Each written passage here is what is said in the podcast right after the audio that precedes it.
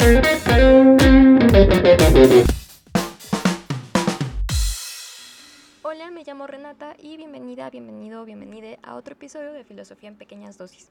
Esta va a ser la segunda parte de Con B de Vulva. Eh, en el episodio pasado se llamó Con B de Vulva, lo que no se nombra no existe. Entonces, pues en este episodio ya no hablo tanto como de esta tradición que viene desde la antigüedad y que ha generado etimológicamente, culturalmente, incluso desde el ámbito médico, eh, muchísimas eh, tabúes, prejuicios y mucha ignorancia en torno a los genitales femeninos.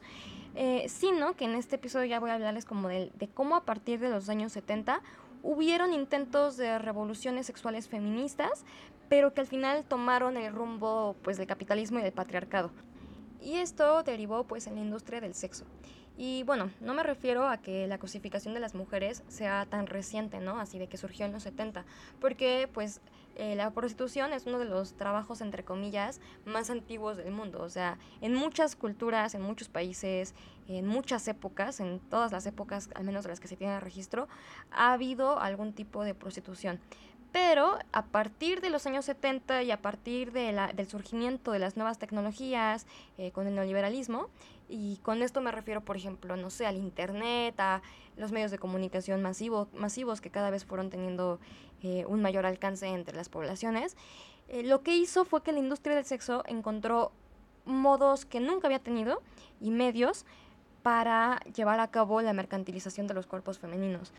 Entonces, pues siguiendo con lo que les contaba en ese episodio, eh, el concepto y la representación de la vulva ha sido tan variable y, ha estado llena de tanta ignorancia y de tantos prejuicios que generó muchísimos mitos en torno a ella y que después ahora podemos identificar en fenómenos específicos y absurdos, como es la mutilación de los labios menores, que le suelen llamar eh, la labioplastia genital o la labioplastia cosmética. Y pues no sé, a mí, a mí, me parece así algo completamente necesario de hablar porque en el mundo occidental suele condenarse fervientemente la ablación de clítoris o la mutilación de clítoris en comunidades africanas, pero al mismo tiempo se promueve una cultura de la cirugía cosmética vaginal, entre comillas, porque así es como le llaman, les digo, eh, y, y lo que promete es una apariencia más estética a partir de recortar los labios menores o de inyectar los labios mayores. Entonces, como, eh, justamente los parámetros acerca de la belleza y de cómo debe lucir el cuerpo de las mujeres ya no solo se quedaron en cómo debe lucir la cara, en cómo debe lucir las partes visibles del cuerpo, ¿no? Como son incluso, no sé, los senos, la cintura, o sea, sino también cómo deben lucir sus genitales, ¿no? Y que incluso ya no solamente en la parte visible de los genitales, porque también existen cirugías eh, para hacer que tu vagina, o sea, tu conducto vaginal sea más estrecho y para producirles mayor placer a, quien te penetre, ¿no?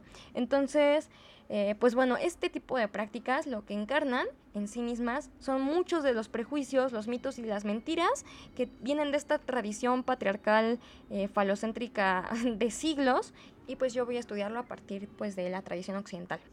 Y bueno, todo esto era como un preámbulo para unir el episodio anterior con este, pero ahora sí ya vamos a empezar.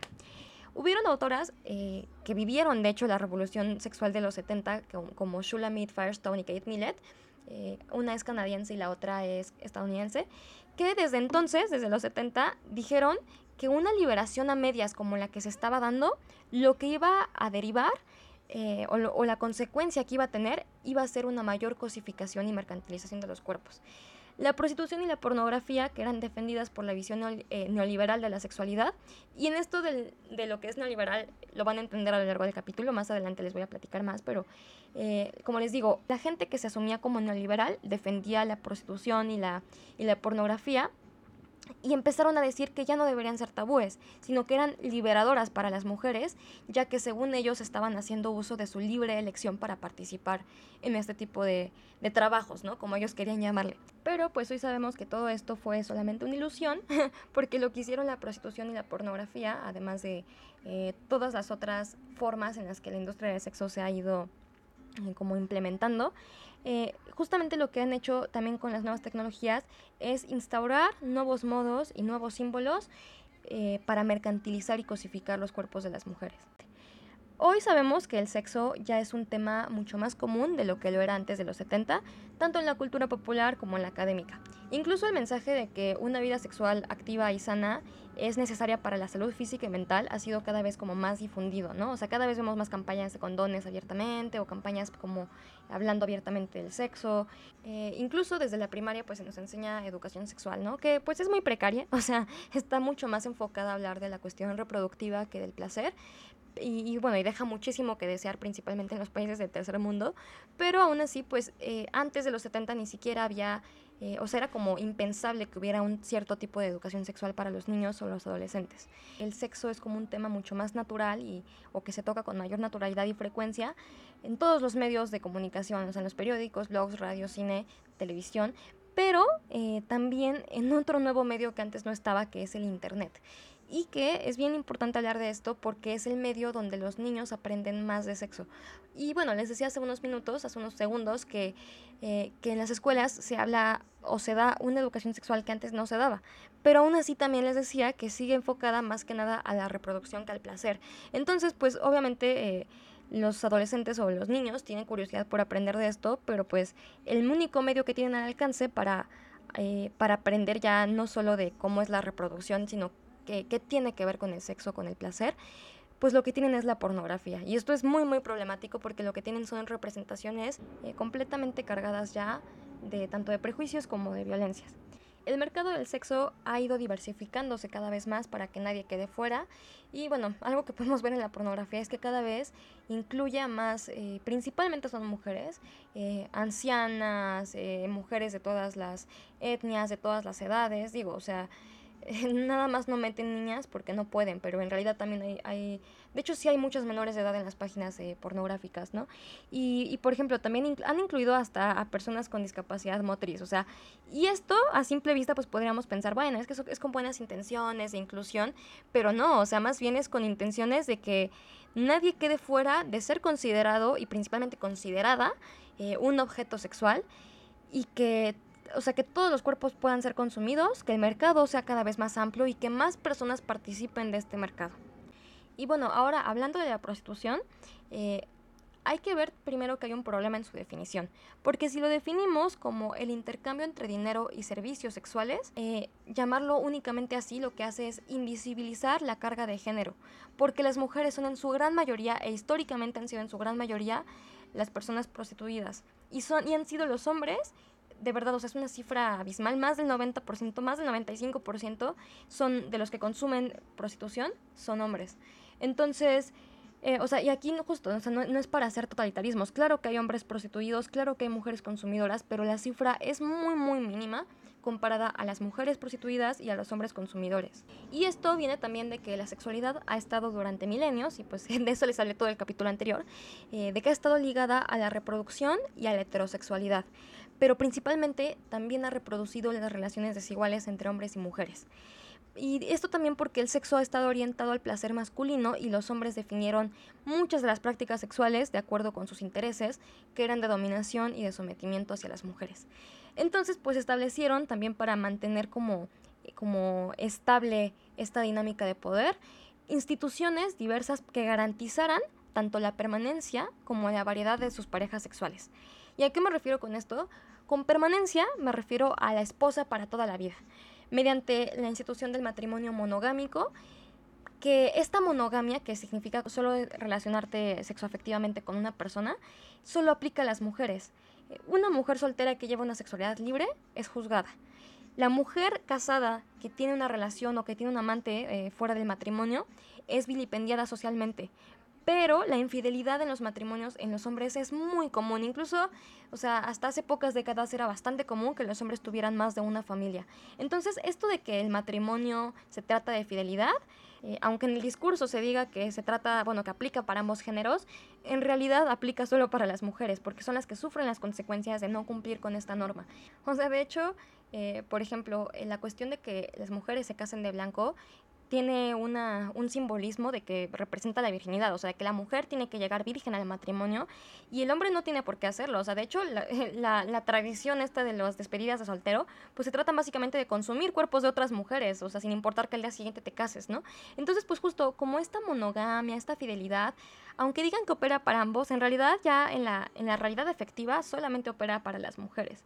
Entonces, y bueno, lo que les decía, los hombres, a partir de ciertas instituciones que establecieron eh, eh, para mantener como su, su, posición de dominio, lo que querían era la permanencia de una esposa fiel para toda su vida, aunque ellos no tuvieran que hacerle fiel, pero también quisieron asegurar la variedad de sus parejas sexuales. Como les decía ahorita, ellos pueden tener varias amantes, pueden tener otras familias, pueden en su despedida de soltero ir a un table dance para consumir muchas mujeres.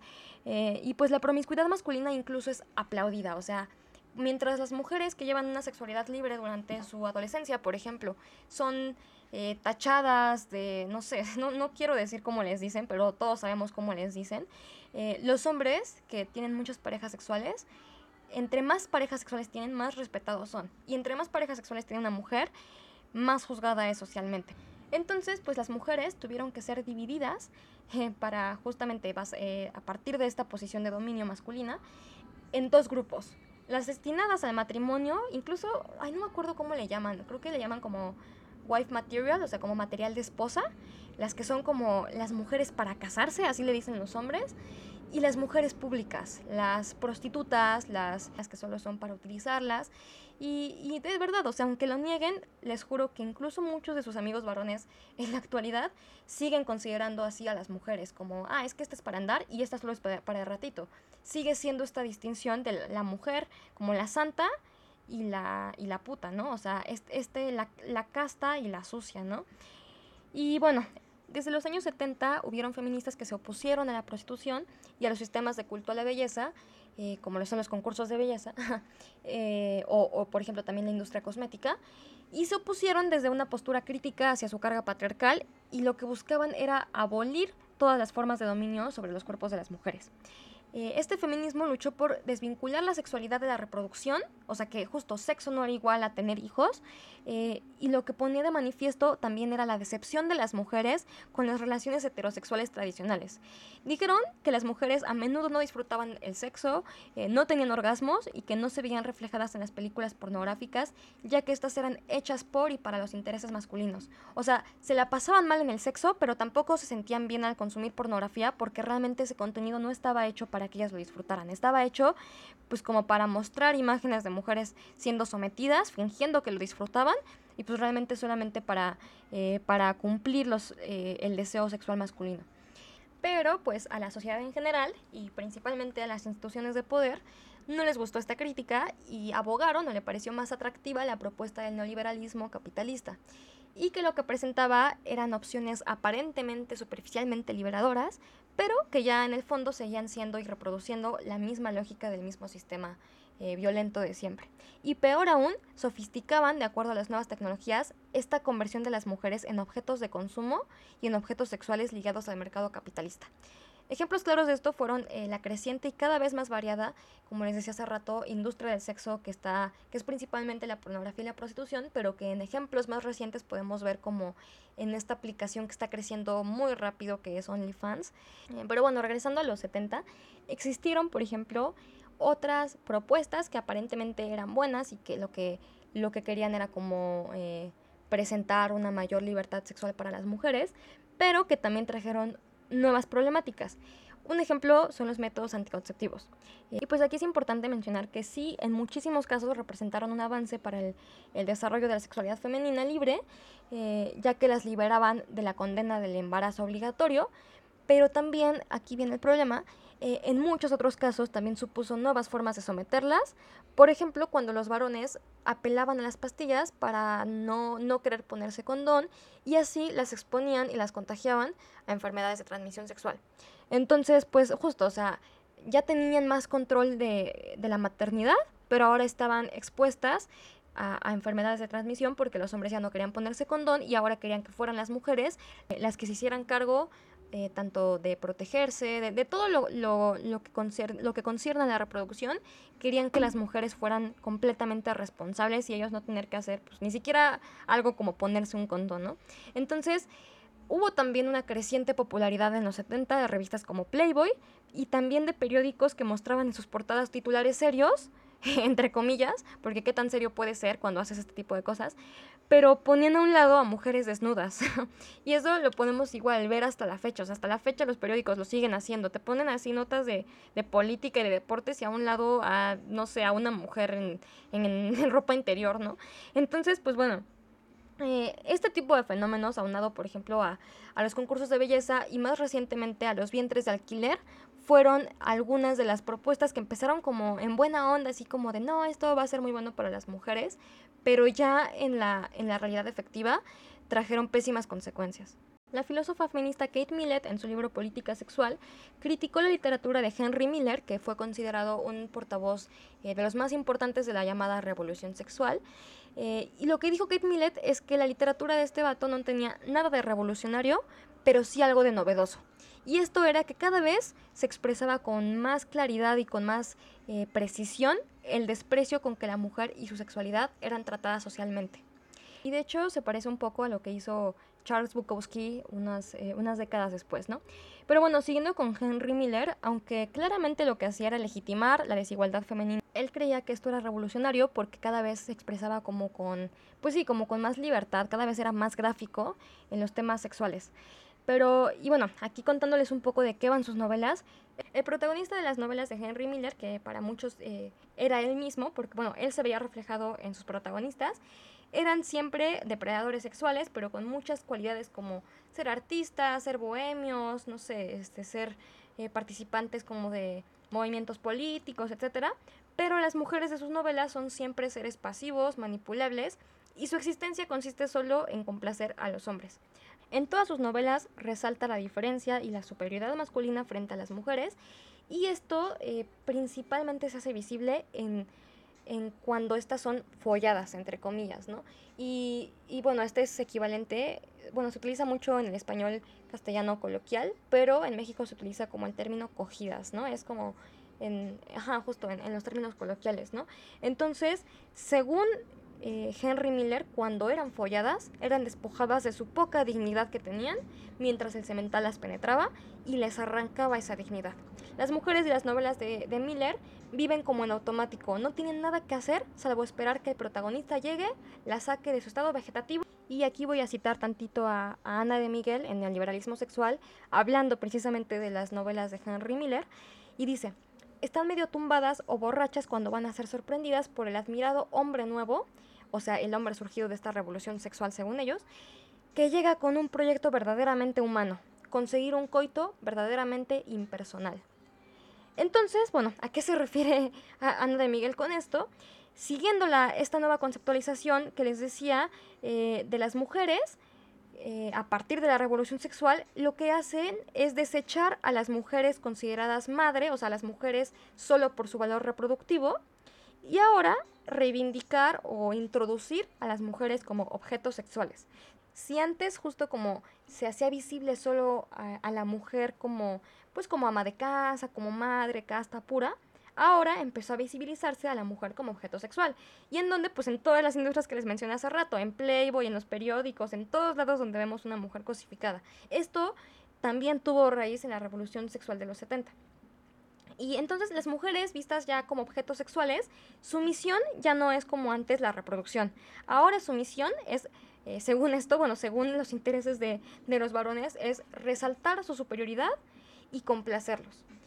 Y si antes esta superioridad de los varones se relacionaba con los guerreros y después se relacionó con los ciudadanos que eran proveedores, ahora, a partir de esta revolución sexual, se veía encarnada en la imagen del varón follador, el, el semental. Y más allá de los motivos que llevaron a Miller, a Henry Miller, a expresarse de este modo en sus novelas, eh, también se ven encarnadas varias de las creencias que eran presentes en el imaginario colectivo. O sea, cuando les conté todo esto de Henry Miller, no es para decirles que él era un misógino eh, en una sociedad buena y justa. No, o sea, él representó lo que muchos, eh, muchos de estos teóricos de la revolución sexual también querían. O sea, si la revolución sexual empezó como con un interés feminista, Después hubieron, pues sí, hubieron autores, filósofos, políticos, médicos que se opusieron a esta, a esta nueva conceptualización que era en pro de las mujeres y más bien dijeron, no, no, no, o sea, sí tenemos que empezar a hablar de sexo, pero ahora más bien las mujeres ya no verlas solo como mamás, ahora verlas como putas. Entonces, lo, entre comillas, lo liberador de la obra de Henry Miller es su noción del coito, del acto sexual, como un acto impersonal, eh, donde se somete a las mujeres y, donde su único valor es, ser, eh, es su capacidad para ser penetradas. Entonces, lo que, lo que consideraron liberador es contarlo con descaro, expresar la repugnancia, desprecio, violencia y la sensación de asco que envuelven la sexualidad desde el punto de vista masculino y hacia las mujeres, ¿no? Eh, esta, este intento de liberación sexual, porque pues en realidad el liberador no tuvo nada, eh, trajo nuevos problemas a las mujeres, o sea, fue todo lo contrario a lo que, a lo que tenían pensado en un inicio.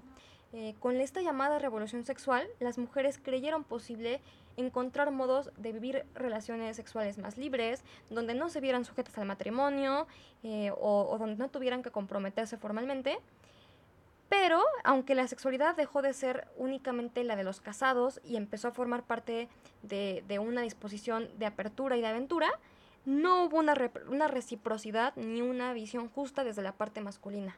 Las mujeres que intentaban eh, liberarse sexualmente o, no, eh, no quedarse, no encasillarse en el modelo de la sexualidad en el matrimonio, acababan convertidas en amantes de hombres casados, acababan siendo utilizadas como proveedoras de aventuras, engañadas por estos, juzgadas también socialmente, eh, porque, y bueno, y que esto no pasaría si un hombre hiciera exactamente lo mismo. Y, y bueno, entonces en lugar de sentirse emancipadas, se vieron reducidas al papel de amantes que ya no podían plantear exigencias afectivas ni de ningún tipo porque, según esto, ellas así lo quisieron, porque no querían casarse, querían sexo libre. Entonces, pues ahora eh, como ellos no podían entender un modo de sexualidad que no fuera mediante la opresión, acabaron sometiendo ya no solo a sus esposas, sino también sometiendo a las mujeres con las que tenían eh, sexo casual, y si no sometiéndolas directamente, al menos sí juzgándolas socialmente. Y bueno, ahora sí entrando ya al tema de la pornografía, eh, pues tenemos que hablar otra vez de la historia de la industria del sexo, que nos, nos remite a la prostitución, y que está, bueno, es tan antigua eh, como en las mismas sociedades. O sea, todos los registros históricos que se tienen de todas las sociedades, de, de cada época y de cada cultura, tienen al menos algún modo de prostitución. Y casi siempre, o sea, en, son eh, mayoritariamente mujeres. Las mujeres prostituidas han sido desde, desde que se tiene registro vistas como aún menos merecedoras de derechos y de respeto que el resto de las mujeres e incluso justificadas desde, eh, desde la política y desde la religión y la filosofía incluso como daños colaterales necesarios para mantener la estabilidad social. En palabras del filósofo Bernard Mandeville, eh, que fue de los más importantes de la Ilustración, es evidente que existe una necesidad de sacrificar a una parte de las mujeres para conservar a la otra y para prevenir una sociedad de una naturaleza más repugnante. Eh, y bueno, la existencia de las prostitutas desde esta visión masculina lo que, lo que eh, proponía era garantizar o permitir el respeto a las mujeres honradas, a las que sí eran sometidas a la, a la monogamia, al matrimonio y pues a, a la represión sexual. O sea, como les decía, solamente había de dos. O llevabas tu, tu, sexualidad de la forma completamente, una forma completamente reprimida, eh, siéndole fiel a, un marido que puede tener incluso otra familia y que también puede tener amantes, y contratar prostitutas, ir a table dance, ver pornografía. A lo que voy es que solamente había ese modo de, ejercer la sexualidad y si querías salir del, de este modo tradicional eh, y querías llevar una sexualidad más libre, pasabas a ser al otro modelo de mujer, que es pues la mujer pública, la que es como de, pues sí, del dominio público, la que, eh, eh, lo que les decía hace rato, como, como esta categoría que no es material de esposa, que es, material solo para el rato, solo para utilizarla, eh, para amante, etcétera, ¿no? Entonces, desde esta, pues como les decía, desde esta visión de, de Mandeville, se, se podía respetar a las esposas, eh, solo saciando como el deseo sexual y el deseo de violencia en otras mujeres que fueran estas, estas mujeres eh, públicas, las prostitutas. Y bueno, aun cuando la prostituta eh, se convence o se convencía de que estaba siendo libre de hacer con su cuerpo lo que ella decidía, en este imaginario social y en la mayoría de las aprehensiones y de las creencias masculinas, penetrar es dominar. Y esto pues porque proviene, obviamente, y como ya he intentado hacer visible en este capítulo en el anterior, eh, de una tradición de esclavitud sexual de las mujeres ya muy antigua. Y, y, bueno, ejercen la propia actividad sexual con prácticas directas de sometimiento. Y cabe mencionar que esto también ocurre en muchas de las relaciones consensuadas, no, no solo en la prostitución. Pero en este caso, en el caso de la prostitución, se intensifican. O sea, como que con las esposas o con las parejas se intenta mantener un grado pues mayor de respeto. En cambio, con las mujeres que están siendo prostituidas, eh, creen que como, como están ejerciendo ese trabajo, entre comillas, eh, pueden saciar con ellos sus deseos pues como más violentos eh, sexualmente hablando, ¿no? la prostituta y el cliente proyectan en el otro la cualidad de objeto.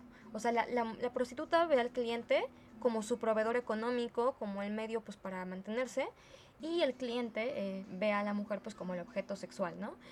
Pero existe una diferencia social muy importante y es que pues solo las mujeres son concebidas como tal justo de manera social y cultural. O sea, aunque la mujer vea al cliente como, como su proveedor económico y como su objeto y como su medio, eh, para todo el imaginario social, esta es como una relación pues de poder y el objeto es la mujer, ¿no? O sea, es como un modo de, pues, de autoengaño, de que, o sea, en realidad culturalmente, en toda la publicidad, en todos, en los medios de todo tipo, incluso justo desde la religión, desde la política, las que se conciben como objetos, pues son solo las mujeres, ¿no?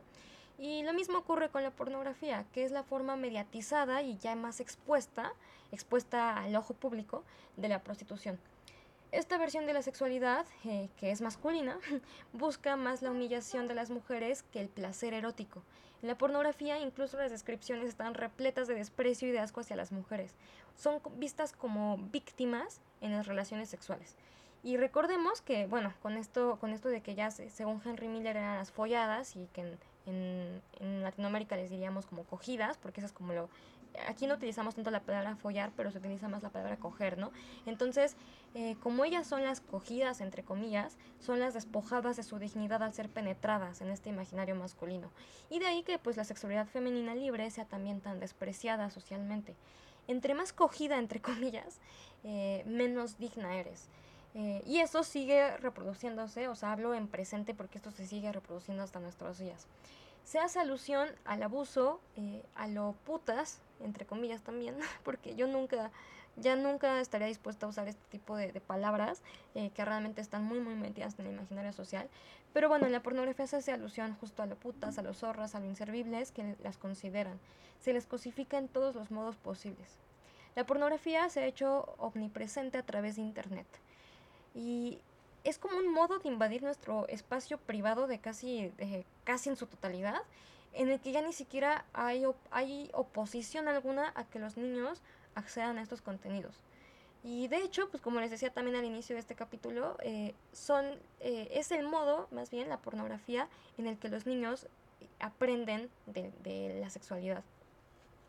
Eh, es posible encontrar en los sitios pornográficos menús de todo tipo de chicas a la carta, como, como las siguen viendo los hombres, ¿no? Como objetos sexuales. Negras, asiáticas, rubias, flacas, gordas, jóvenes, ancianas, en categorías. Y esto es algo que no sucede con los hombres. O sea, sí existen categorías que los, eh, que los clasifican, claro, pero realmente es una de cada 20 categorías o, o, más que existen para las mujeres. Y lo que les hablaba de que en las descripciones, o sea, en realidad casi todas son refiriéndose a las mujeres de una forma eh, pues de desprecio, de humillación, donde eh, justo como son vistas siempre como las, las víctimas eh, de las cogidas, ¿no? Entonces, y con las cogidas me refiero no a las que ejercen un papel activo en la relación sexual, sino las que, las que son el objeto de morbo, a las que las que, las que utilizan para saciar sus deseos, para hacer lo que el hombre quiere. Entonces sigue todo esto eh, siendo planteado desde y por y para la, los intereses masculinos y no pensando a las mujeres ni como personas que, que también están participando del sexo de manera activa eh, y mucho menos pensando en, en su placer, ¿no? A menudo los protagonistas de los videos son muy jóvenes, incluso hay, hay muchas que son casi niñas Y los nombres de las páginas web también son bien denigrantes. guarras.com, babosas.com, muйzorras.com y la lista sigue y sigue. Uno de los rasgos de esta expansión eh, descontrolada y que se ha hecho presente pues principalmente en internet es que va creciendo cada vez más eh, la violencia y el morbo en los intereses masculinos bueno respecto de, del sexo con las mujeres no y pues esto ha derivado en que a las mujeres jóvenes les empiecen a parecer normal por, por tan frecuente eh, visiones muy vejatorias y muy humillantes de las mujeres y de lo que se puede hacer con ellas entonces, pues desde jóvenes interiorizamos, y, y, aquí me incluyo porque a mí también me pasó, que los compañeros, los profesores, los hermanos, los padres y pues en general todos los hombres pueden acceder también a estos contenidos. Eh, de hecho, pues no solamente es que las cifras indican que más hombres consumen pornografía, sino pues todo lo que les acabo de contar. O sea, sabemos que todo este contenido está, está planteado para ellos, está cargado de, violencia hacia las mujeres y además eh, la mayoría de los hombres han visto o pornografía, ¿no? Entonces, pues es sabido por todos y por todas que la educación sexual está condicionada por este modelo, por el modelo de la pornografía. Pero el problema real es que se ha impuesto como una sexualidad normativa, o sea, como lo normal, tanto en las prácticas mismas del sexo como en los eh, parámetros estéticos del cuerpo femenino, según, según estos estándares, ¿no? Y digo, también ha operado eh, hacia los hombres, claro, pero como les dije, o sea, si, existe toda una carta, toda una, cientos de categorías para clasificar a las mujeres, y, claro que existen categorías muchísimo más vistas que otras, que ya sabemos cuáles son, o sea que sabemos que existe un modelo de belleza, eh, un modelo de cuerpo eh, femenino, que es como considerado el ideal según la pornografía. Entonces, pues justo, en las mujeres opera de una forma muchísimo más fuerte, muchísimo más potente este paradigma estético de cómo debe lucir su cuerpo, ¿no? Y según qué estándares. Este modelo de la pornografía es también el modelo de la, de la prostitución. Está desprovisto de elección, de reciprocidad, de respeto y de emociones. Ni siquiera existe una atracción sexual, o sea, ni siquiera eh, las mujeres que participan en la pornografía tienen la opción de elegir a quién las va a someter. Y digo, o sea, tampoco, tampoco es que los, los actores eh, de la pornografía elijan a sus parejas mujeres, pero finalmente ellos van a ser quienes, quienes las someten, ¿no? Entonces, pues el mandato no es solo desvincular el amor de la sexualidad, sino desvincular a la sexualidad misma de la atracción sexual. O sea, es una relación ya más que de atracción o de intimidad o de pues mucho menos de amor. Se trata de una, una eh, relación de poder. Habrá quien afirme que las mujeres que participan de ello eligen hacerlo, pero ningún sistema de dominación se mantiene sin la complicidad de sus sometidos. Y con esto no estoy intentando culpar a las mujeres de esto, ni responsabilizarlas, pero finalmente son partícipes de ello, así como todas las mujeres somos partícipes del patriarcado en tanto que no nos oponemos a él, en tanto que participamos eh, de las mentiras que nos ha dicho, somos cómplices del patriarcado. Entonces, claro, Claro que las mujeres que eligen, entre comillas, participar de ello, y que realmente no son todas, o sea, porque igual si vemos las estadísticas, hay muchas mujeres que están ahí eh, o por necesidad económica o por ser presionadas, o sea, realmente no todas están ahí por gusto, pero incluso estas que, entre comillas, eligen hacerlo, aún así están como cómplices del patriarcado, o sea, no es que sea una elección que nace de ellas, es una elección que nace de una estructura milenaria y que claro, o sea, nos ha obligado desde todos sus medios posibles a interiorizar lo que nos ha enseñado, ¿no? Eh, y bueno, por ejemplo, cuando las feministas de los años 70 criticaron los concursos de belleza, también hicieron patente eh, que se estaba mercantilizando y cosificando los cuerpos de las mujeres, aunque ellas mismas sabían que sus participantes eh, se presentaban a los concursos voluntariamente, incluso muchos decían que era su sueño de toda la vida, pero realmente este deseo había surgido de ellas. O sea, las feministas de los 70 desde entonces sabían que esta supuesta elección libre o esta supuesta voluntariedad eh, ni era algo que, que realmente surgía de su subjetividad, sino de las imposiciones sociales, y además sabían que era algo que no las empoderaba, sino que las hacía cómplices del sistema que las oprimía a ellas y pues al resto de las mujeres. Actualmente, eh, desde algunas posturas feministas, se argumenta que toda acción es feminista si es fruto de la decisión individual de una mujer. Y también algunas dicen, las, las llamadas feministas liberales, que si ganas dinero con ello, pues mejor, ¿no?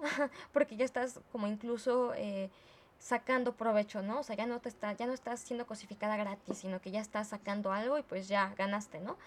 Pero pues eh, igual las feministas desde los 70 ya, ya habían dicho y, y muchas feministas actuales lo están recuperando y están continuando con la teoría, eh, que sin importar cuánto dinero se gane eh, al ser partícipes de esta normativa o de esta dinámica sexual, ganar dinero de ello no es un acto ni revolucionario, ni antisistema, ni feminista, sino que es una forma de legitimar la mercantilización de tu propio cuerpo. O sea, ya no solo estás aceptando que se, que se vea los cuerpos de las mujeres como un objeto, sino también que tu propio cuerpo sea un objeto que tiene eh, valor económico. Entonces, pues esta tesis que se centra en el concepto de la libre elección como algo incuestionable y que realmente pues ya estamos viendo que ni es tan libre, eh, pero bueno, todo esto procede de las teorías del liberalismo económico y del liberalismo sexual. Lo que proponen, eh, y bueno, que también eh, ahorita ya, ya se, se tiene como más la visión del feminismo liberal, ¿no?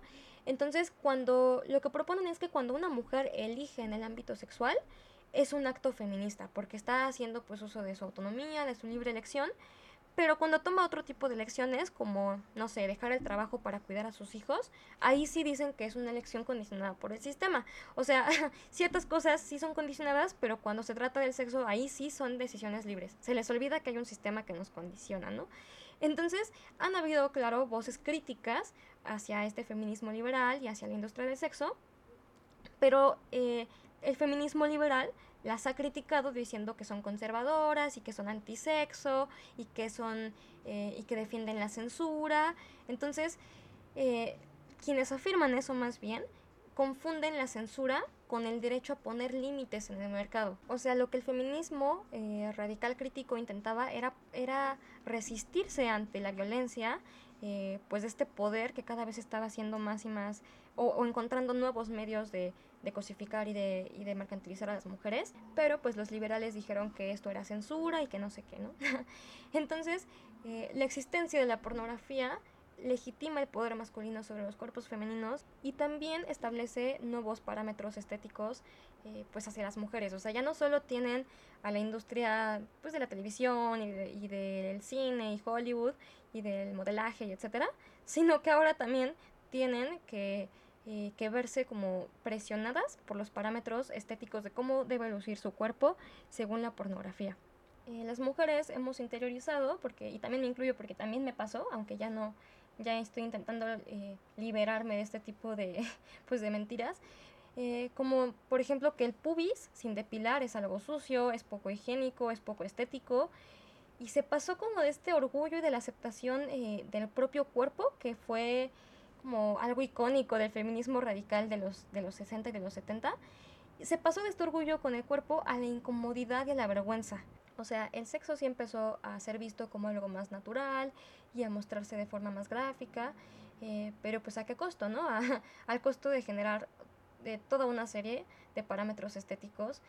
Y pues hablar de la depilación es, o sea, es hablar de lo mínimo, porque en realidad eh, las operaciones de pechos, de trasero y ahora actualmente de labios mayores y labios menores son cada vez más frecuentes. O sea, y neta, a un, a un grado, o sea, las cifras son de verdad preocupantes.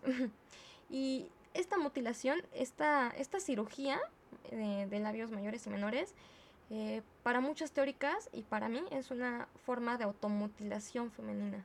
Las mujeres que se muestran en la pornografía eh, tanto para ser contratadas como para mantener su fama estable en esta industria, recurren ahora y, desde hace varios años a operar sus vulvas, eh, recortando sus labios menores o inyectando sus labios mayores. Y en algunos casos incluso recurren a ambas. Eh, también, por ejemplo, se ha hecho mucho más popular el blanqueamiento de vulva y el blanqueamiento de ano para, según esto, lucir más estéticas. Y lo hacen pues también desde este mito de la libre elección, de que ellas libremente hace, eligen hacerse esta cirugía, ¿no?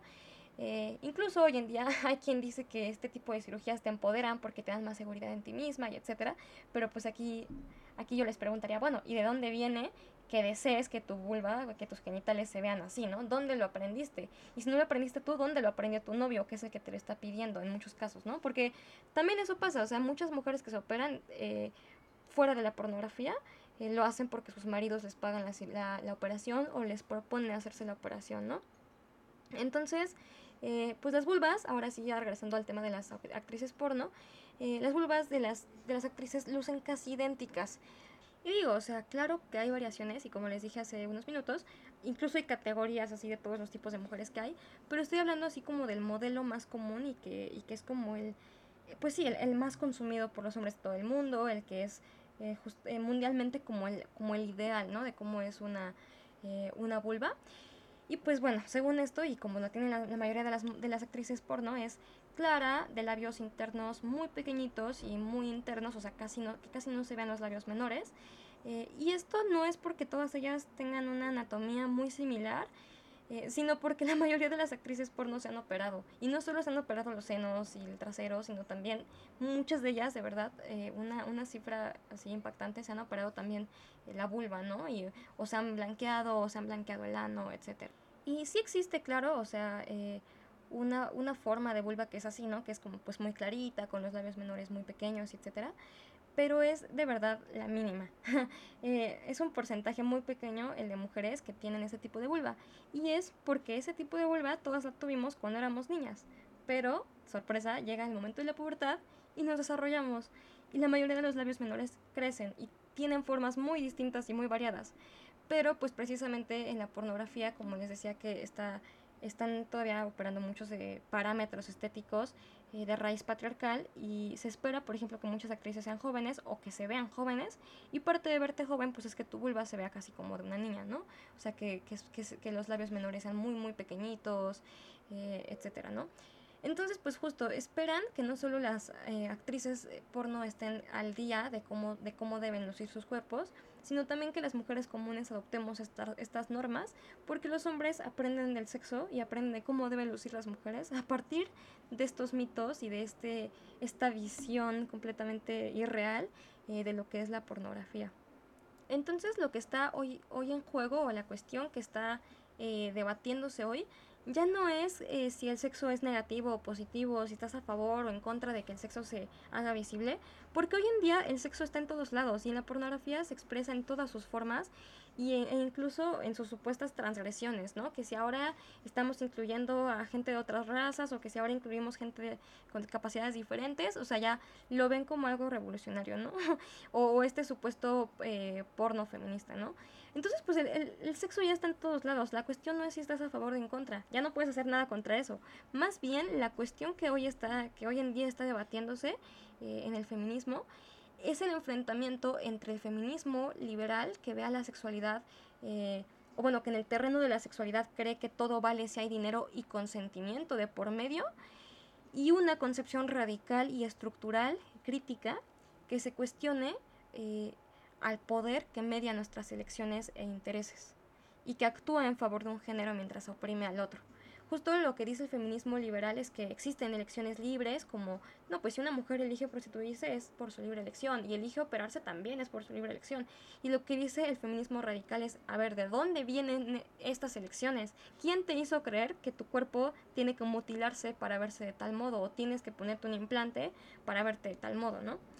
Eh, el consentimiento, el dinero y los medios de comunicación masivos han hecho como incluso normal lo que para las feministas radicales era obviamente inaceptable y antiético. Y esto pues llevan diciéndolo desde los años 60 y 70, ¿no?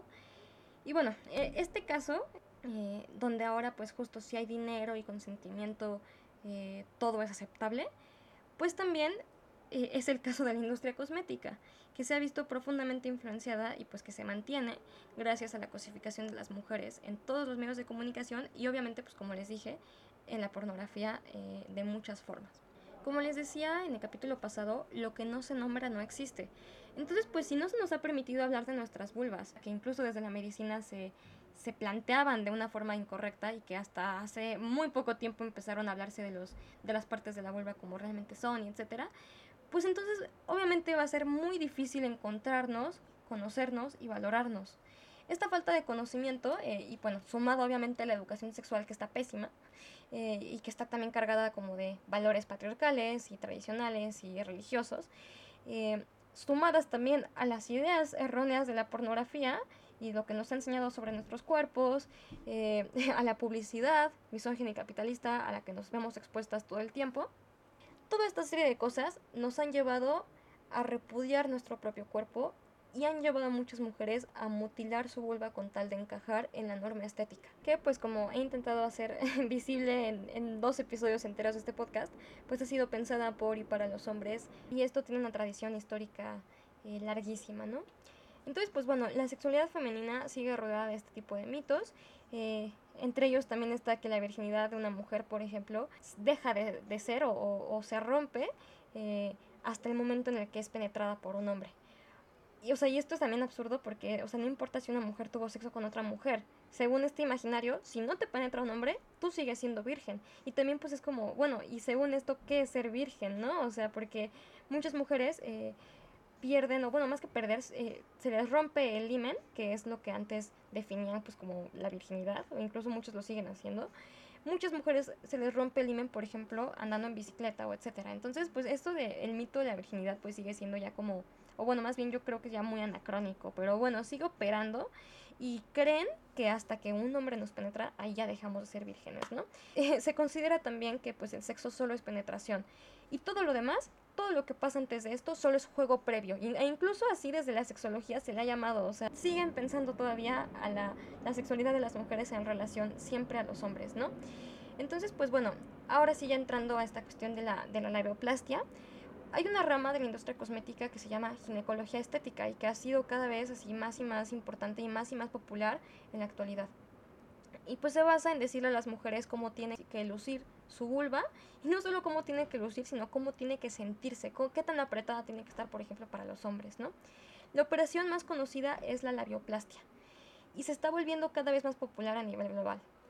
Este tipo de cirugía lo que hace es eh, recortar los labios internos eh, justo a la manera de las actrices porno, para hacerlos lucir completamente eh, invisibles, o sea, bueno, casi invisibles, que se vean muy, muy, muy poquitito, poquitito, que no cuelguen, que no sobresalgan, que no tengan pliegues, o sea, que se vean muy, muy cortos, ¿no?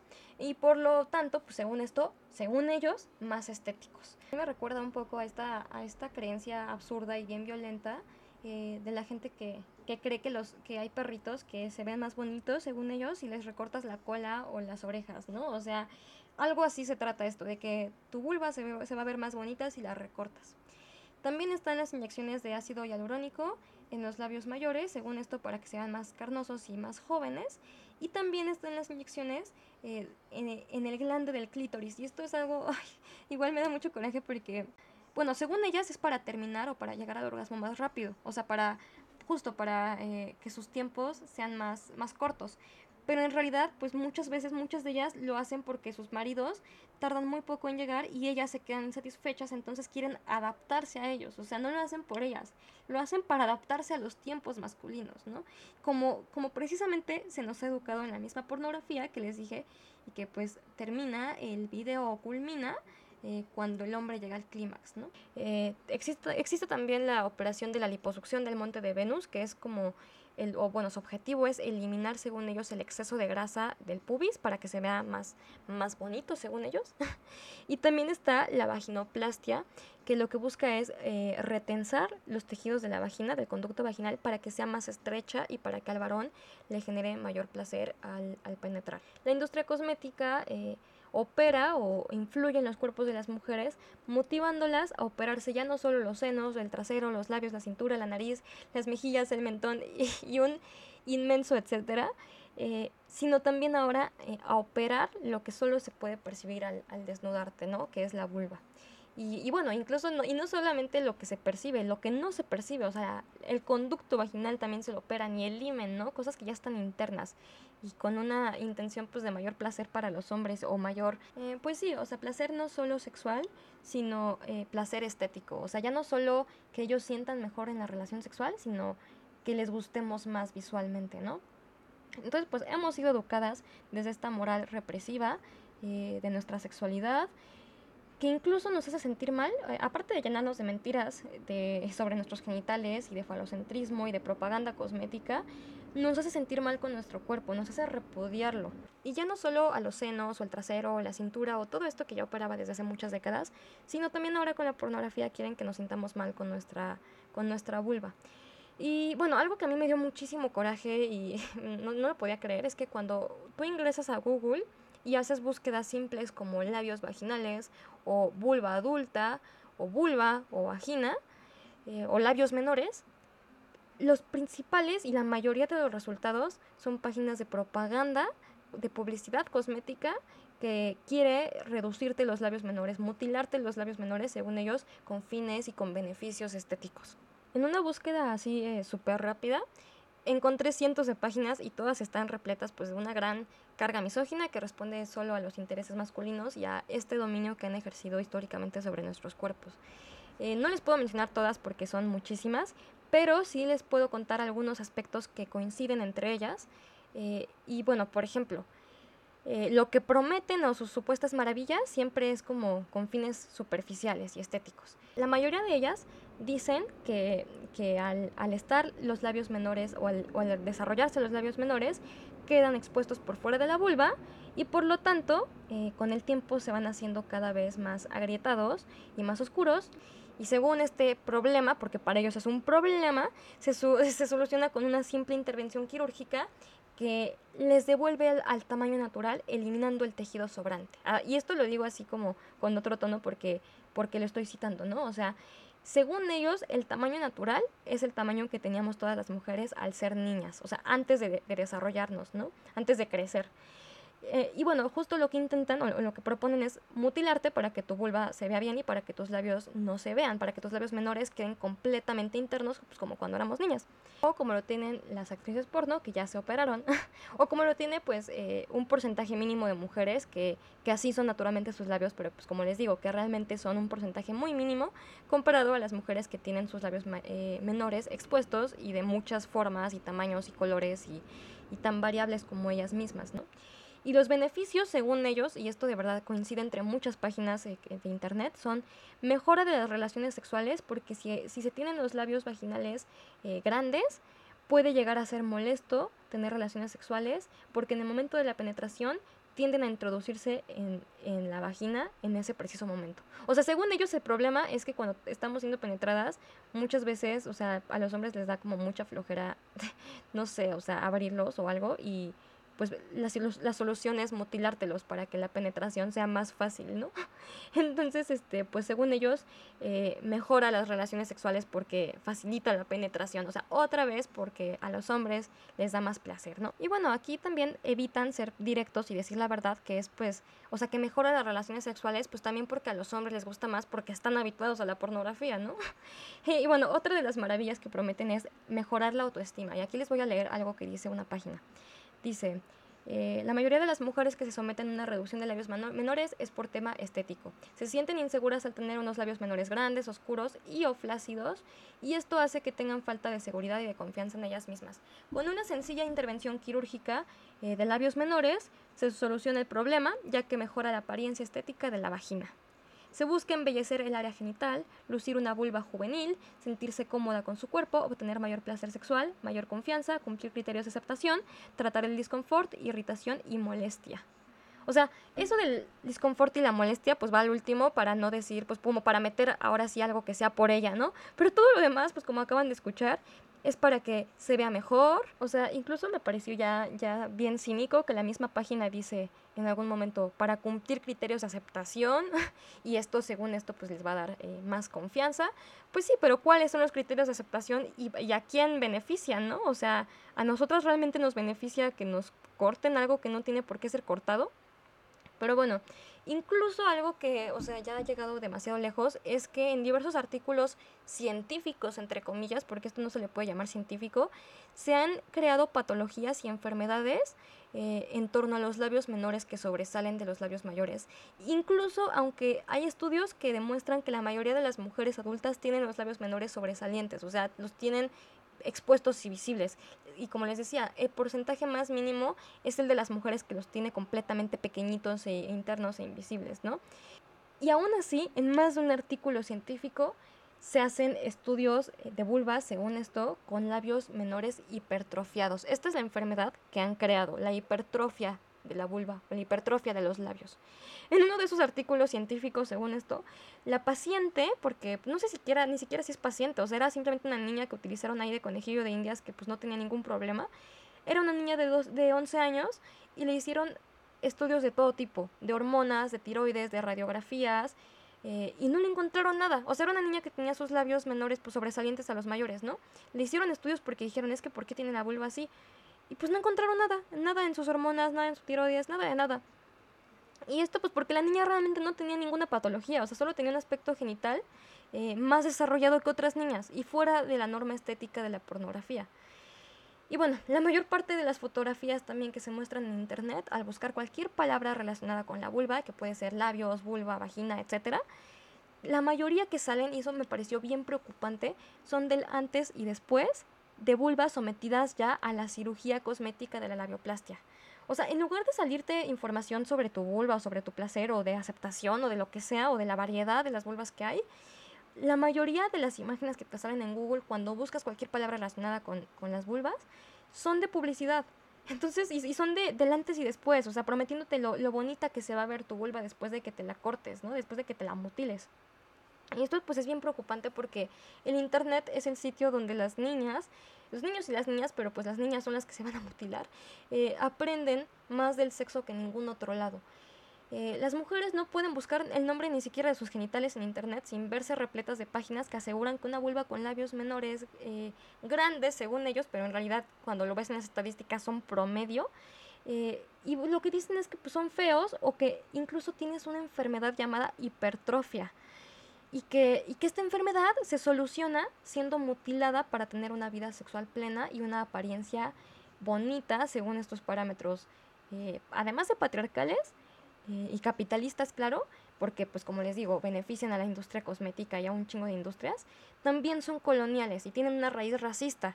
Porque pues como les, les decía, el blanqueamiento también es eh, de, los más, de, las, de las intervenciones más populares, ¿no? Entonces, no solo es así como que patriarcales, sino también no quieren que nos veamos morenas o que tengan un aspecto oscuro, o sea, quieren que sean blancas y con los labios menores chiquititos y como de niñas, etc.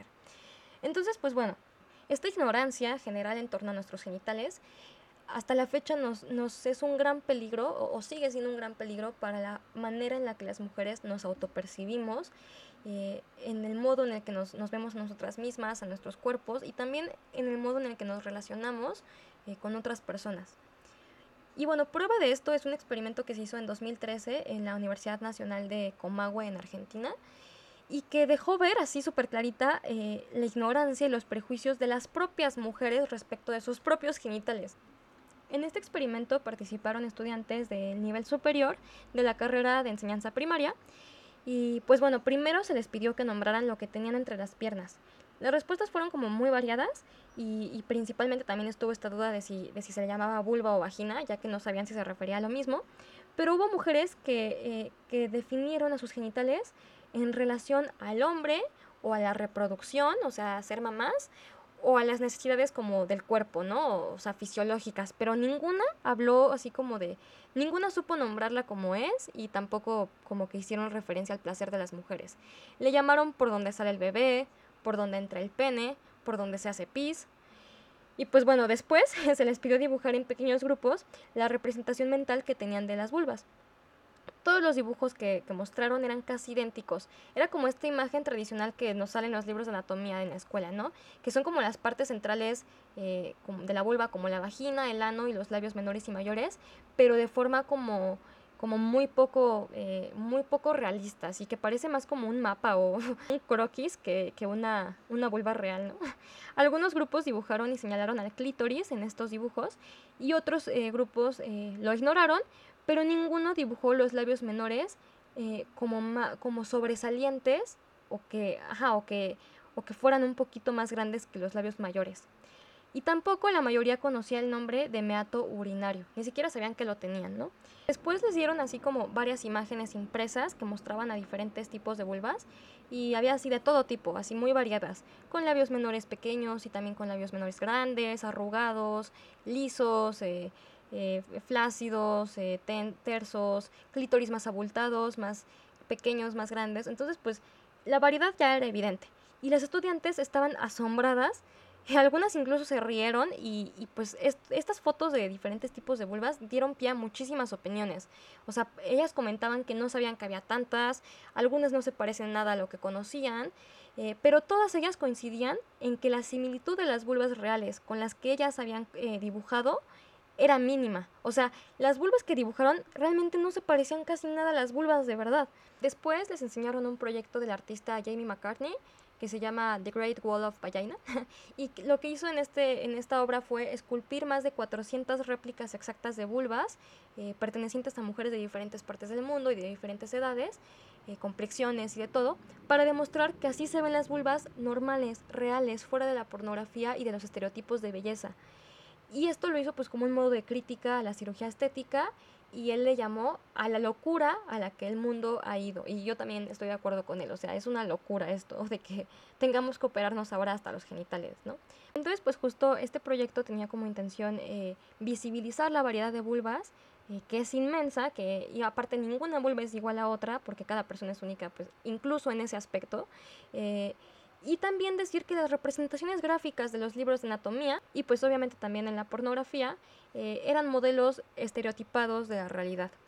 Entonces, pues después de ver este, este video y, y de conocer este proyecto de The Great Wall of Vagina, eh, las estudiantes argentinas concluyeron que la mayoría de ellas no tenían idea del tema, tampoco tenían idea de que existía una variedad tan amplia eh, de formas, de tamaños, de colores, de texturas de las vulvas, y pues también concluyeron que esto es algo que debería saberse, que debería enseñarse en las escuelas y que también el artista, el artista eh, este Jamie McCartney, el artista de The Great Wall of Vagina, eh, confundió vulva con vagina, porque precisamente lo que muestra no son vaginas, el conducto vaginal, lo que muestra son vulvas. Entonces, en su intento pues de eh, quitarle como sesgos patriarcales a la, a la visión de las vulvas, pues sigue reproduciéndolas porque le llama vaginas, ¿no? Bueno, como hemos visto, y espero que haya quedado claro en este podcast, la mayoría de las vulvas se diferencian principalmente eh, por la forma de sus labios menores y de su clítoris. Y hay tantas vulvas y formas, colores y, texturas como mujeres. Ni el tamaño ni la forma impide el placer sexual y el hecho de que la cirugía cosmética nos haya hecho creer lo contrario, pues primero es porque es un negocio más, o sea, no nos traigamos la mentira de que lo hacen para, para ayudarnos, lo hacen para ganar, o sea, es un negocio más pero también es una mentira, o sea, eh, los ideales que nos han impuesto eh, esta industria cosmética y esta industria del sexo son mentiras surgidas del patriarcado. Esta, eh, y esta enfermedad, esta invención de la hipertrofia de los labios menores, que es cuando sobresalen y que según, según ellos es una enfermedad, así como hace, no, no sé si tiene dos siglos o cuánto, pero que existía esta llamada enfermedad de la histeria, que tiempo después se, se, supo que en realidad no era ninguna enfermedad, solo eran mujeres que nunca habían tenido un orgasmo. Eh, ahora la enfermedad como inventada del patriarcado y del capitalismo hoy en día es la hipertrofia de los labios menores y según ellos pues es un problema que se soluciona eh, mutilándote, ¿no? Mutilando tus labios. Y pues bueno, estas, estas imposiciones estéticas son el principal motivo por el que mujeres de todo el mundo se someten hoy en día a cirugías cosméticas de vulva eh, principalmente la labioplastia, la, mutilación de los labios menores, porque es la más popular, y que no tienen ningún, eh, ninguna justificación objetiva fuera de los intereses masculinos y misóginos. Y bueno, y claro, capitalistas. Es absolutamente normal que los órganos, eh, como cualquier otro, se desarrollen, que, que, envejezcan. O sea, los órganos íntimos también envejecen y, y más que envejecer, en la pubertad es cuando se desarrollan para tomar una forma adulta que casi siempre tienen los labios menores expuestos. Este deseo absurdo de tener una vulva como la que vemos en la pornografía viene, o sea, no solo de esta pornografía, sino, de un deseo eh, milenario, una tradición milenaria patriarcal respecto a nuestros genitales que nos motivaba a, a valorarla solo como objeto de placer o de deseo masculino.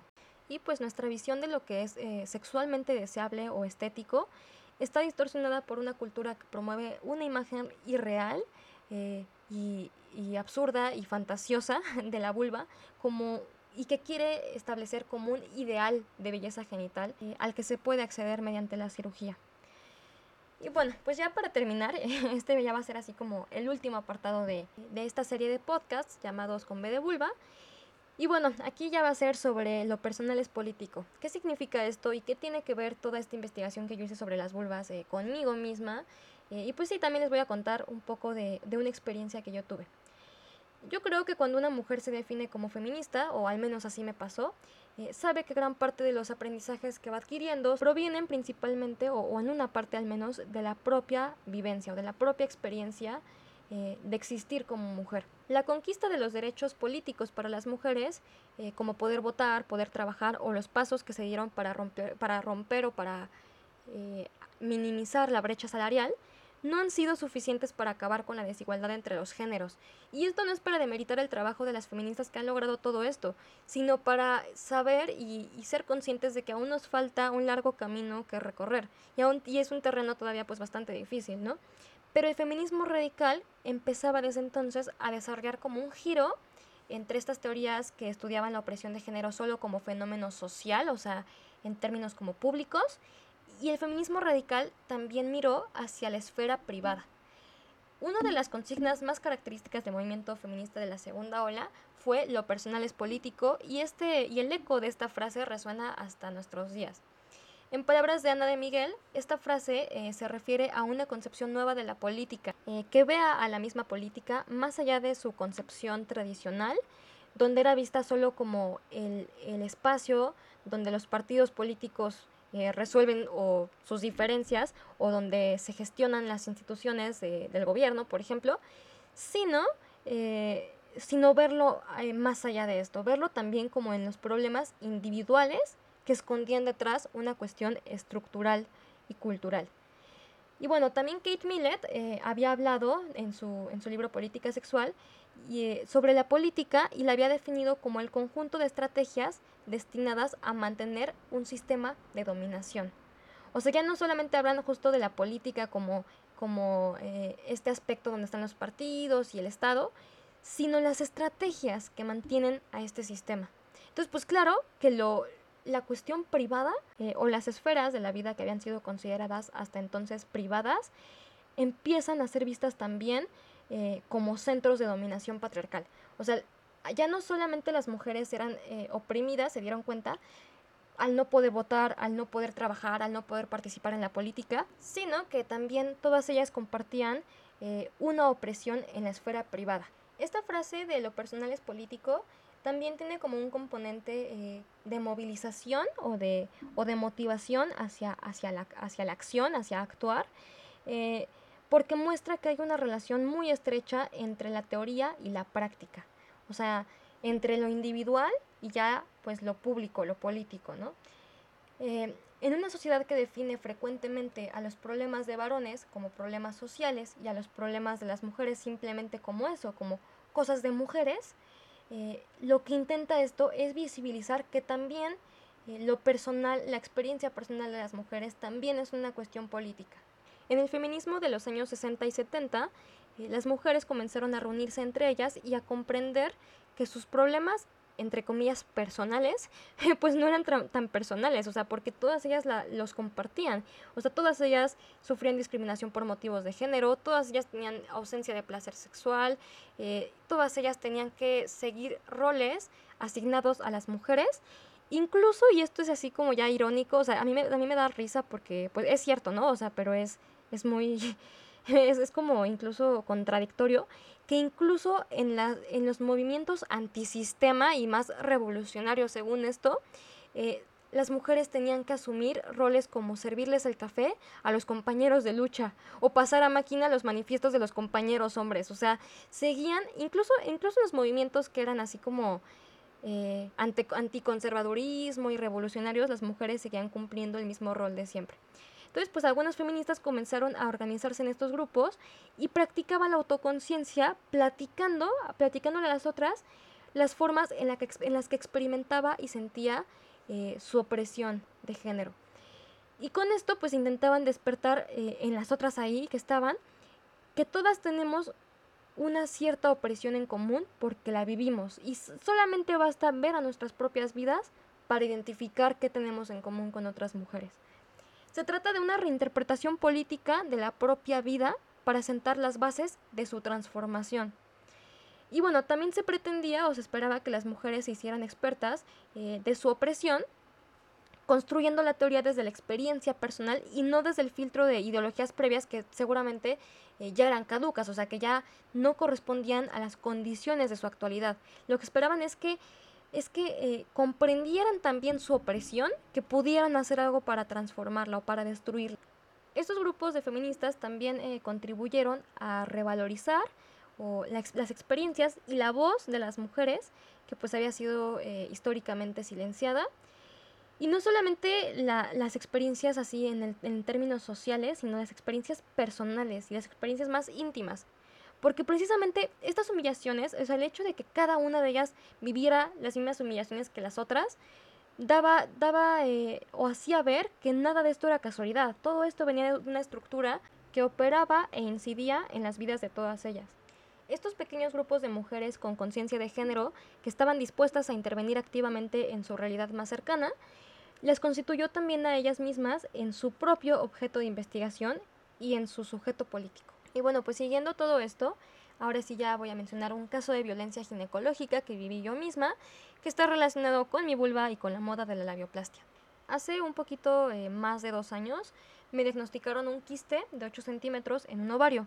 Ese quiste específicamente o ese tipo de quiste se llama endometrioma porque eh, es producto de una condición llamada endometriosis. Yo no sabía que tenía esta condición, eh, de hecho es algo que una, una, de cada diez mujeres tenemos, pero sus síntomas son muy eh, normalizados, es una enfermedad poco conocida. Y pues yo me enteré y al mes ya me, estaba, ya me estaba haciendo una cirugía de emergencia porque era tan grande este quiste que pues sí era casi cuestión de vida o muerte. O sea, no solamente estaba en riesgo que, que podía yo perder mi ovario o mi útero, sino podía perder incluso otros órganos si este quiste llegaba a explotar en cualquier momento. O sea, podía infectarme el resto de los órganos y pues en el peor de los casos podía morir. Entonces pues estaba muy preocupada, visité a muchos, a muchas ginecólogas, ginecólogos, cirujanos. Al final acabé yendo con un cirujano, según esto así, eh, reconocido y de renombre y no sé qué.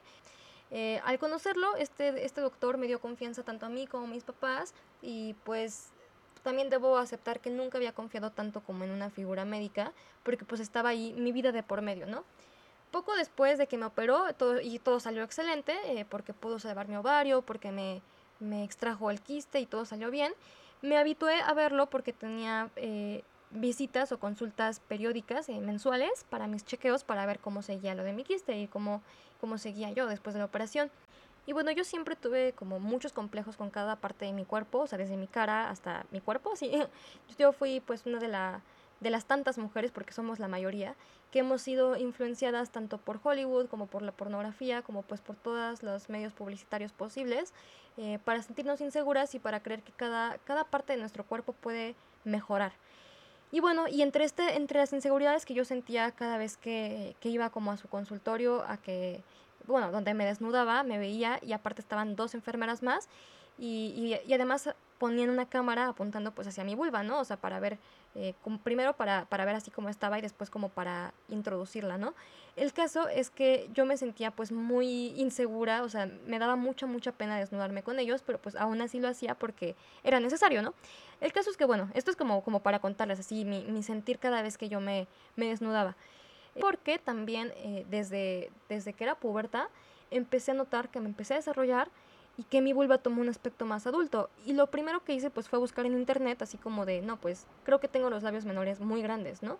Y bueno, y realmente lo que encontré así fueron como lo mismo que les hablé así como en todo este capítulo, así de que en internet solamente se hace visible eh, la publicidad que te motiva a operarte. Entonces yo ya conocía esta, esta eh, esta mentada enfermedad de la hipertrofia, yo pensaba que sí existía, yo pensaba que incluso tal vez yo la tenía, o sea, yo sí me había tragado los mitos de que las vulvas tenían que verse pues como en la pornografía.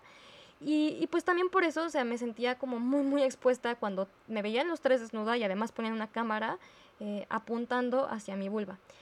Pero hubo una consulta en la que después de revisarme me mencionó frente a las enfermeras y aún con mi vulva proyectada en esta pantalla que podía arreglarme los labios para que no sobresalieran y para que le gustaran más a mi pareja. O sea, yo nunca le había dicho nada sobre mis labios, nunca le comenté que quería nada, que, me, que, me, los quería mejorar, nada. O sea, simplemente se le ocurrió a él decirme que me los podía arreglar. O sea, además eso, como, como si fueran un problema, ¿no? Eh, y pues bueno, yo sentí una, una vergüenza, o sea, De hecho, me siento así como incluso muy sorprendida de estarlo contando ahorita, porque es algo que jamás pensé poderle contar a nadie. O sea, estaba avergonzadísima y, no le contesté nada. O sea, me quedé callada y la verdad me dieron ganas de llorar. Y, y, bueno, nunca entenderé qué fue lo que llevó a este médico a proponerme las siguientes tres citas, los siguientes tres meses que estuve yendo a verlo, me volvió a hacer esta propuesta que yo nunca pedí de mutilarme mis labios. Entonces, pues yo salí del consultorio llorando, odiándome, sintiéndome un pinche monstruo, confirmando en mi mente que todos mis complejos sobre mi vulva eran ciertos, que mi vulva sí estaba hipertrofiada, que mi vulva era fea, que mi vulva tenía que, que verse como en la pornografía, ¿no? Y es que eso era lo que él me había propuesto, recortarme los labios menores para que no se vieran, para que no sobresalieran. Y el pendejo incluso, y la verdad, perdón la palabra, pero pues la verdad sí me da mucho coraje, incluso me dijo que iba a tener mayor, eh, mayor placer sexual.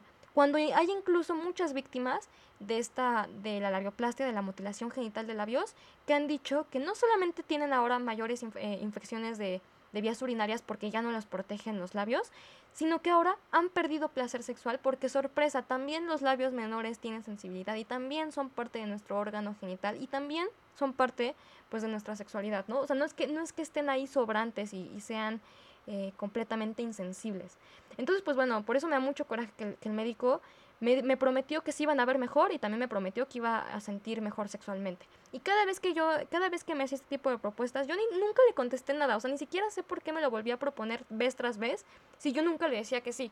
Pero bueno, el caso es que yo llegaba a mi casa odiándome, hubo una vez incluso en la que yo no, no, no, no, alcancé hasta mi casa a llorar y me puse a llorar así de que en el elevador del hospital porque pues creía que si este ginecólogo que ya tenía sus años y que había, que había visto tantas vulvas y que diario veía vulvas porque era ginecólogo, eh, si él repetía con tanta insistencia que la mía tenía que ser operada a mis 20 años por razones estéticas, pues seguro era porque era horrible, o sea, era horrenda, estéticamente espantosa. O sea, yo, yo de verdad sí pensé todo esto, ¿no?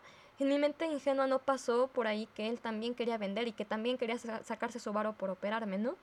Pero bueno, eh, Después de la última consulta les digo que ya no contuve mi llanto hasta, hasta mi casa y pues me puse a llorar así de la vergüenza y de la inseguridad y del asco que yo tenía hacia mi cuerpo. O sea, ya no me quería ni tocar ni ver. O sea, yo, yo sentía que mi vulva tenía que ser operada para, como él decía, arreglármela.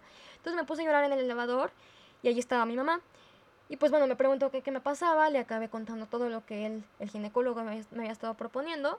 Y la verdad agradezco muchísimo eh, haber recibido de parte de mi mamá el apoyo que yo necesitaba en ese momento para entender que el del error era ese, ese tipo, y no yo, y tampoco mi cuerpo.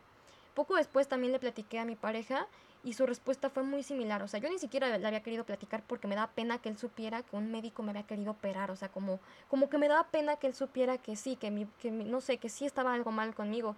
Pero su respuesta también fue como la de mi mamá. O sea, ambos estaban furiosos con el ginecólogo, ambos me dijeron que no había nada de malo conmigo que ese tipo solo quería vender, que ese tipo de eso vivía, de, de generar, no solamente de lo que debería, que de eso se trata la ginecología, de, de, de ayudar eh, a las mujeres en, cuestión, en la cuestión sexual y en, y en la cuestión eh, reproductiva, sino que el vato también pues se dedicaba a algo que va más allá de eso, que pues es la cuestión eh, de la cirugía cosmética, o sea, de la cirugía estética. Y pues a mí sí se me hace, me da mucho coraje que cuando tú vas a revisarte, o sea, yo, yo confiaba mucho en él porque él me operó de mi quiste, porque lo estuve viendo por muchos meses.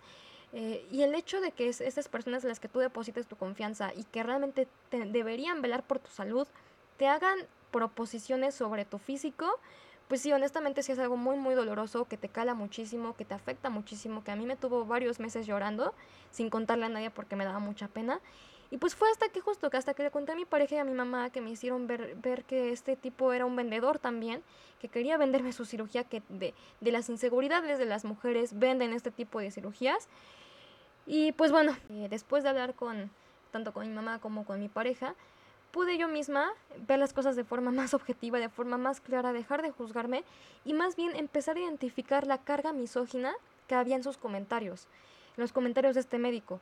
Empecé a reconocer lo absurdo, lo indignante, lo, o sea, que era que había en su propuesta, que no solamente estaba una, una apología, una defensa como de la pedofilia, porque pues lo que intentan es que todas las vulvas se vean como las vulvas infantiles, sino también esta defensa o esta alusión a la pornografía, eh, a la industria cosmética patriarcal que, que está implícita en ella, Y también pues esta, esta no pude dejar de relacionarlo con la, con la cirugía genital en África. O sea, ¿por qué si condenamos tanto que exista algo eh, o una creencia religiosa, cultural, que le corta los labios a las mujeres en África o el clítoris, ¿por qué no creemos que está mal que lo hagan aquí?